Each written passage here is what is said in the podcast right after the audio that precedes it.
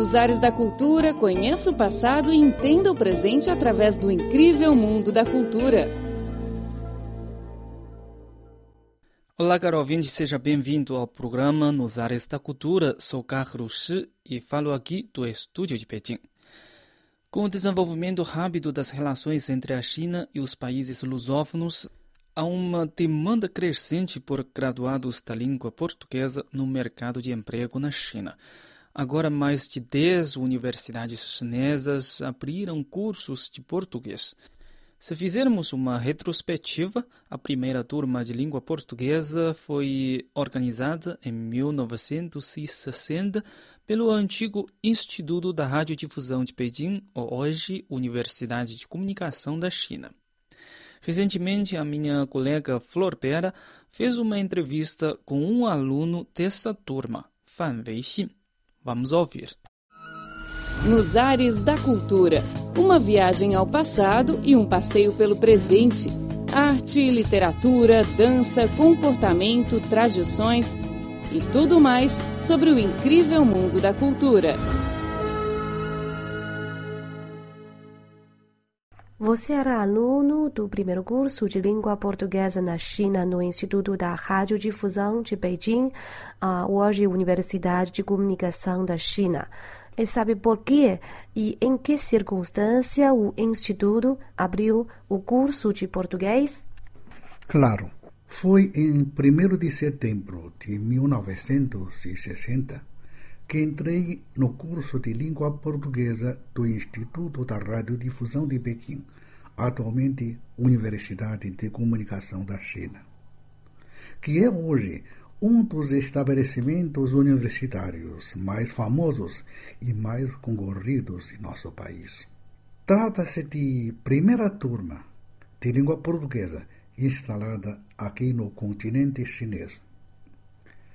Digo no continente chinês porque um ano antes, nomeadamente em 1959, a empresa de capital chinês, Companhia Nanquan de Macau, encarregada pelo governo chinês, instalou um curso de português em Macau para ensinar tal língua a uns jovens chineses procedentes de Pequim sendo o professor deles o famoso erudito Luiz Gonzaga Gomes. Por que e em que circunstâncias o Instituto abriu um curso de português? Acho que os dois cursos, um em Pequim e outro em Macau, tiveram o mesmo motivo.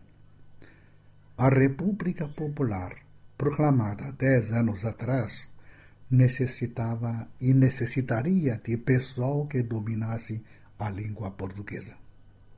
Antes de começar o estudo de língua portuguesa, você teve algum contato com esta língua ou aprendeu algo sobre os países que falam português e por que decidiu aprender uma língua tão desconhecida e como conseguiu ser selecionado pelo curso? Antes de começar o estudo de português, eu não sabia nem ABC desta língua. E quanto ao conhecimento sobre os países de fala portuguesa, era praticamente nada, a não ser uma ou outra coisa aprendida na história do mundo, lição selecionada na escola secundária de segundo ciclo.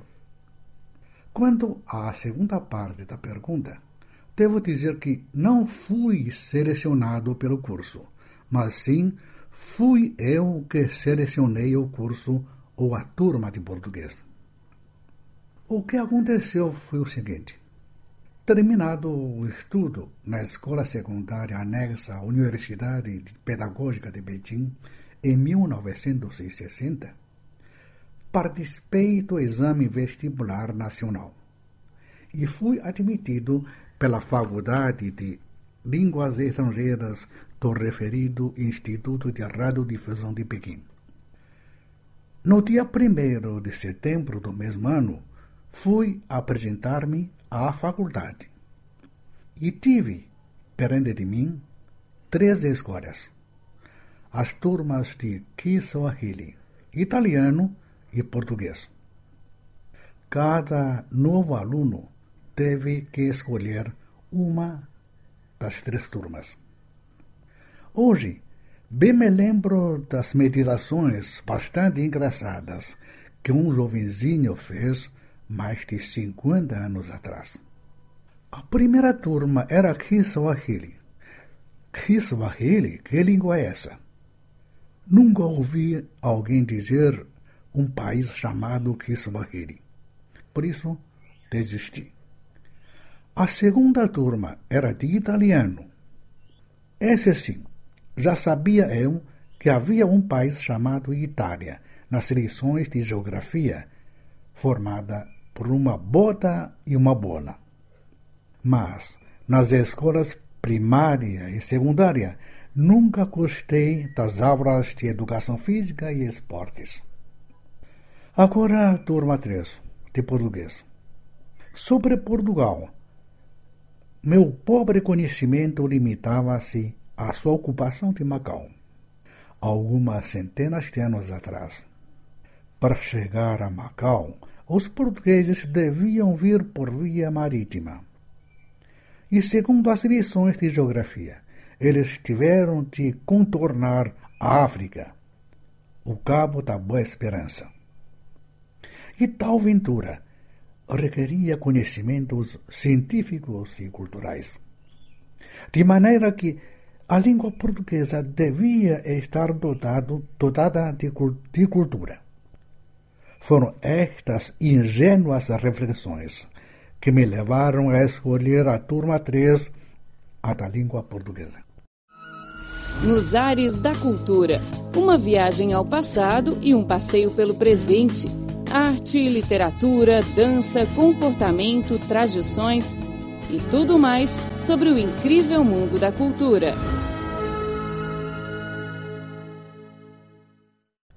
Ah, sabemos que o curso de língua portuguesa da Universidade ah, do Instituto da Radiodifusão de Beijing. Ah, naquela época só tinha uma professora, ah, uma brasileira. Não havia professores chineses. Também não contavam com nenhum dicionário ou materiais de estudo.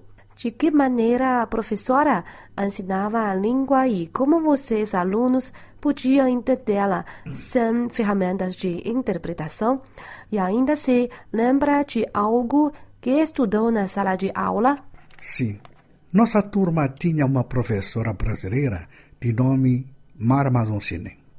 Ele era engenheira de construção civil e dominava, além de português, as línguas italiana, francesa e inglesa e algo de russo.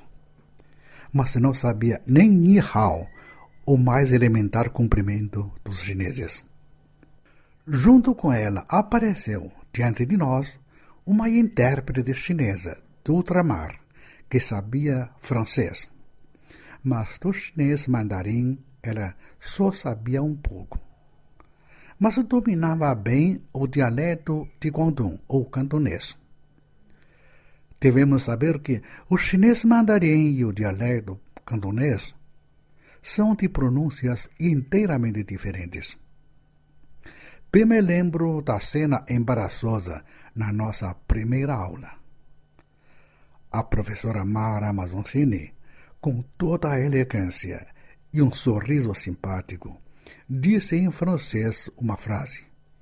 E a intérprete, aflita, toda suada, caquejava em seu chinês mandarim misturado com cantonês.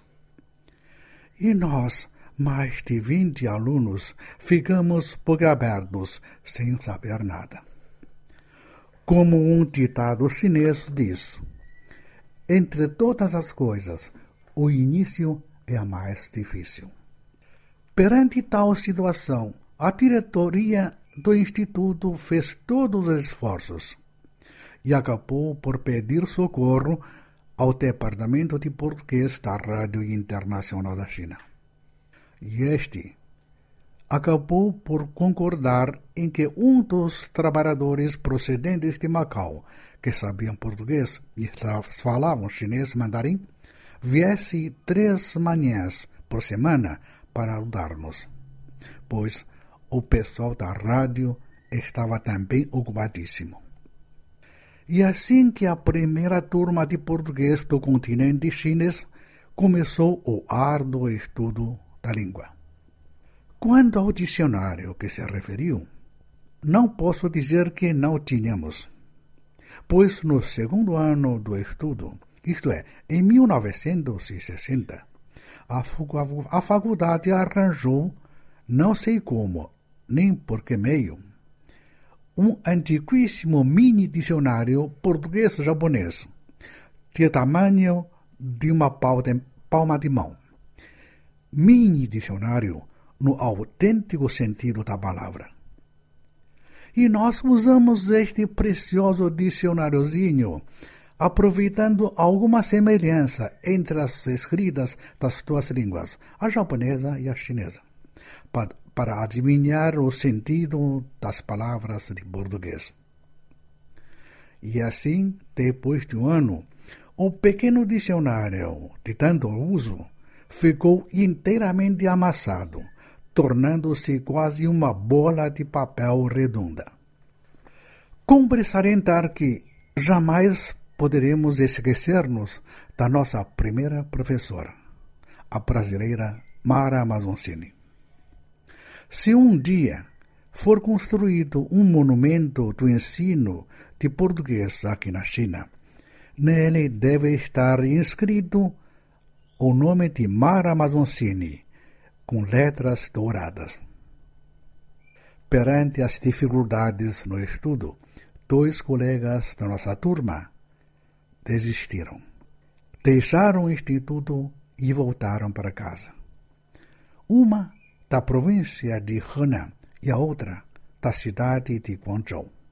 E nós, cerca de 19 ah, alunos, que persistíamos, continuávamos estudando português até o ano de 1964, quando concluímos o curso. Ah, já apresentou ah, na última pergunta, na resposta da última pergunta, que tinha na, até graduação 18 alunos. Na, 19. 19 alunos na, na sua turma. Então, após a graduação, ah, esses 19 alunos, o que eles fizeram com o conhecimento que tinham da língua portuguesa? Após a graduação, foram servir nos diversos setores relacionados com os países de língua portuguesa, como, por exemplo, a Rádio Internacional da China, os ministérios do comércio, do comércio, do exterior, da cultura, etc., contribuindo para impulsionar o desenvolvimento das relações da China com tais países trabalhando como jornalista, locutor, intérprete, diplomata ou tradutor de obras literárias. Claro que agora todos eles passaram dos 70 anos de idade e estão passando a sua vida de aposentado. Hoje, na China, há mais de 14 universidades que têm cursos de licenciatura em língua portuguesa ah, como você vê a evolução de educação de português na China? Eu não sabia que há tantas universidades que têm curso de licenciatura em língua portuguesa aqui na China. Mas 14 eu não imaginava. Sem dúvida, o desenvolvimento das relações e vínculos entre os chineses e os povos de língua portuguesa necessita de um crescente número de pessoas que dominem português. Mas convém dizer que, para um centro de ensino superior, sobretudo nos cursos de português da atualidade, em comparação com a quantidade, a qualidade dos seus graduados é muito mais importante. Eis a minha opinião. Obrigado. Obrigada. Bom, caro ouvinte, essa foi a entrevista com um aluno da primeira turma de língua portuguesa na China. Muito obrigado pela sua sintonia e até a próxima.